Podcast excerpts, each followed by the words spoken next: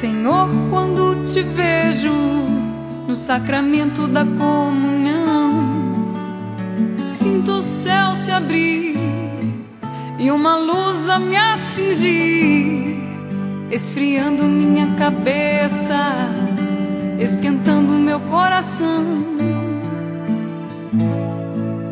Senhor, graças e louvores sejam dadas a todo momento a palavra de João no capítulo 17.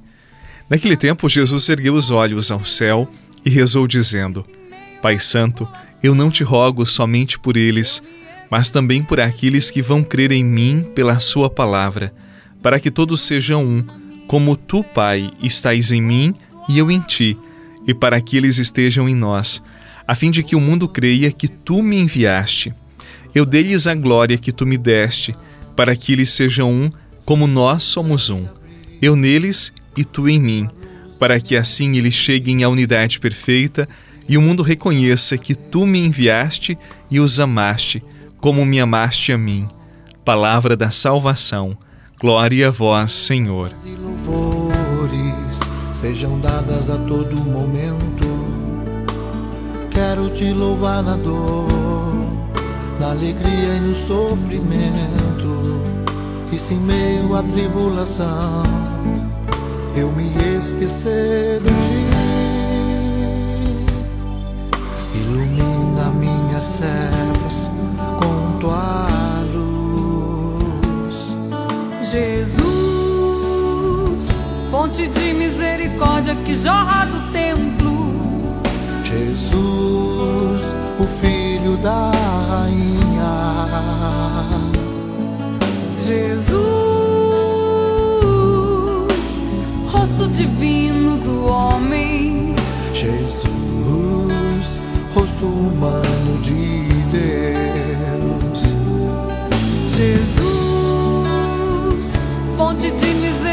Ouvimos a terceira e a última parte da oração de Jesus. E hoje ele reza pela unidade, para que todos sejam um.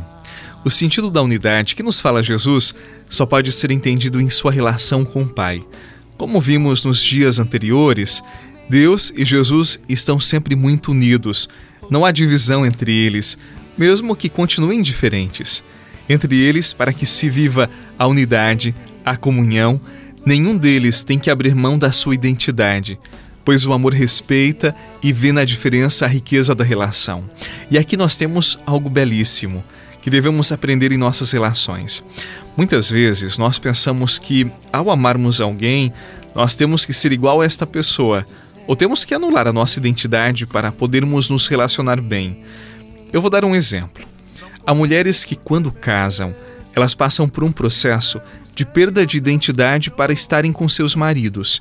Elas abrem mão de seus projetos, dos seus gostos pessoais e até das suas justas vaidades, acreditando que só assim poderão ser felizes ao lado do homem de suas vidas.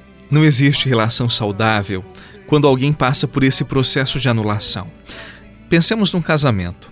A unidade que se deseja na relação não deve e não pode anular as diferenças, porque a única experiência que pode nos levar à verdadeira unidade é o amor, e o amor respeita o outro. O amor acolhe o outro com aquilo que é de diferente, acolhe o outro do jeito que ele é e mais, entende que a diferença é uma riqueza e não um empecilho. O amor amadurecido, que gera unidade, entende que as diferenças são oportunidades e não para divisão, para separação ou para a perda da identidade. O amor amadurecido compreende que nas diferenças há riqueza e nas diferenças a união se torna mais forte e saudável, quando vivida com este amor amadurecido, quando vivida com este amor capaz de respeitar o outro, com seus dons, com seus talentos e com a beleza da sua história.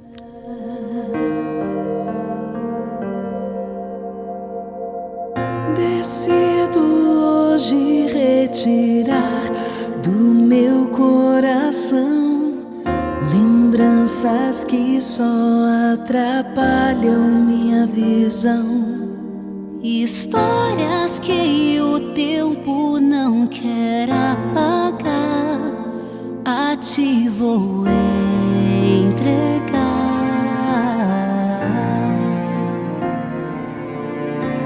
Sabes muito bem o quanto me imperfeita sou,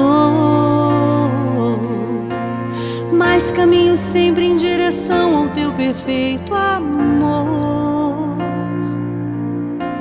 Sabes as feridas deste meu viver, um vaso em tuas mãos, assim você realiza em mim o teu querer.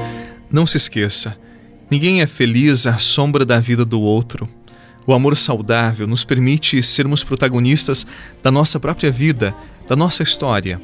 E acredite, a unidade de uma casa, a unidade de uma família, de um casamento, só é possível quando se percebe beleza nas diferenças, quando é possível se encantar por aquilo que o outro possui e eu não. Quando nós nos encantamos com as diferenças, é possível unidade. Também nessa semana nós rezamos pela unidade de todos os cristãos, onde amor não há divisão, não há inimizade. Que sejamos um, como pediu Jesus. Rezemos pela unidade dos seguidores do Senhor. Em nome do Pai, do Filho e do Espírito Santo. Amém. Muita luz no seu caminho, paz no seu coração. Um abraço e até amanhã. Em tuas mãos assim você realiza em mim querer.